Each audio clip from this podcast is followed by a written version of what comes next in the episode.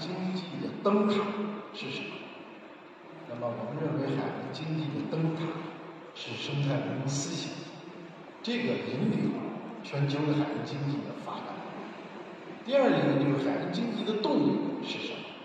一个是灯塔，一个是动力。海洋经济的动力呢，我们认为呢是新文明时代的新科技。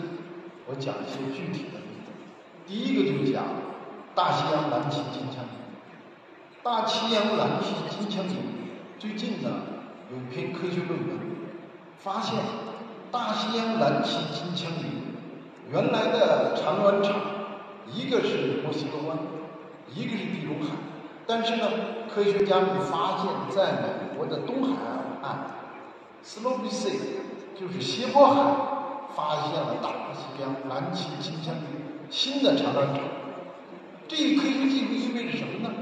意味着全球蓝鳍金枪鱼捕捞的管理协议要完全要重新改变，因为原来的这个全球捕捞管理协议是基于。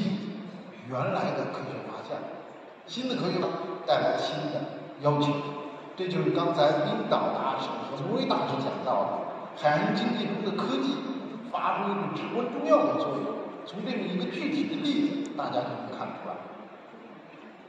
这是蓝鳍金枪鱼迁徙路线以及新呃繁殖场发现的一篇论文的一些，我就不展开了。最近还有一篇科学论文，我们是科学学会，所以我们多讲科学在海洋经济中的重要的决定性的作用。阿拉斯加雪蟹最近在白令海峡的阿拉斯加雪蟹十亿只突然死亡，为什么呢？因为气候升温，海水的一点点变化，大家知道对全球生物是致命的。远不止如此，对大量的海洋生命都是致命的。所以气候变暖，大家有时候说，我今天早上从北京来，北京从这里差几二十度、三十度，有时候还差四十度。我们人不怕的，怕的是什么？怕的是气候变化对生物多样性体系的灾难性的破坏。他们把我们的生物多样性体系、地球生生态系统。能够迅速的根本的摧毁，导致我们无法从全球地球的第六次大灭绝中脱离出来，或者是延缓人类灭绝，或者是可持续生存，这是根本。所以，因此，科学技术对海洋经济发生了巨大的影响。那么，呃，直接的影响，这是大家都知道。生物多样性第十五届缔约国大会，那么习主席在上面做了两次重要的讲话。在去年十二月份，大会缔结了非常重要的昆明蒙特利尔全球生物多样性框架协议。那么这个协议里边清楚地重述了科学家们的一个结论，那就是影响地球生物多样性丧失的五大因素是什么？很多人不知道，我相信在座的多数人也不知道。大家以为外来入侵物种是影响生物多样性丧失的原因，它只排在第五位。大家觉得污染是呃环境破坏的罪魁祸首，它排在第四位。大家知道刚才我提到的气候变化这么大的影响力，它排第三位。排第二位的是使用，直接使用。排第一位的是人类对海洋。和土地利益的变化，包括比如说海洋牧场，包括海洋运输，这些都是对海洋利益的重大变化。我们不是说，呃，我们束手无钱不做了，我们是说呢，必须做的科学，必须以新文明为指导。新文明、新科技区别是什么？我最近感谢广西自治区党委和环境厅。邀请我去广西做了调研，那么红树林深圳也有，都在保护修复。我们说红树林不要修复，红树林要保护，要恢复。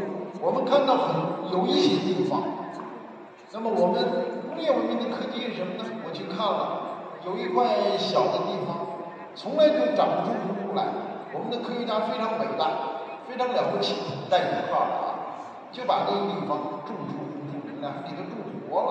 第一年死了一半，第二年补种，但是对吗？这是工业文明的科技，我们需要的是新文明的科技。新文明的科技包括红树林，没有长过红树林的地方就不该种红树林，因为那个地方本身的，不管它是沙滩、水窝、淤泥，它本身也是生态系统，不只是红树林是生态系统，自然的不同的境况都是生态系统。这是无花米草，也是被判处了死刑的。外来入侵物种，但是它和红树林是否具有竞争？我照了一些照片，事实证明不是这样的。红树林和无花米草它有相辅的作用，我不展开了。我想展，我想说的就是，我们的海洋经济要以生态文明时代的科技为依托，而不是以工业文明时代的科技。比如说海洋牧场。这工业文明的科技是怎么让它生得多、长得多、发展多、产业大？但是生态文明的科技呢？这些我们都要，但是以减少对环境负面影响为依托，因为对环境的改变是生态生物性破坏的第一大的危害因素。你本来这海底没有海洋牧场，我们建了海洋牧场，就是改变，就是对生物多样性最大的影响。我们如果把这个记在身上，我不是不让建海洋牧场，还要建，但是在哪里建，怎么建，怎么减少污染，则是至关重要的。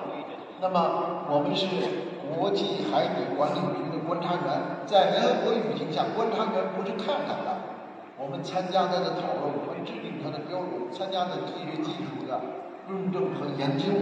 那么，我们除了没有投票权，政府才有投票权。我们有，是不止它了。那么，深海采矿，这个原在国际上也极端具有争议的一个话题。那么，作为保护组织，作为一级学会，我们是什么态度呢？那么，有关的科学家跟我讲，并且带我。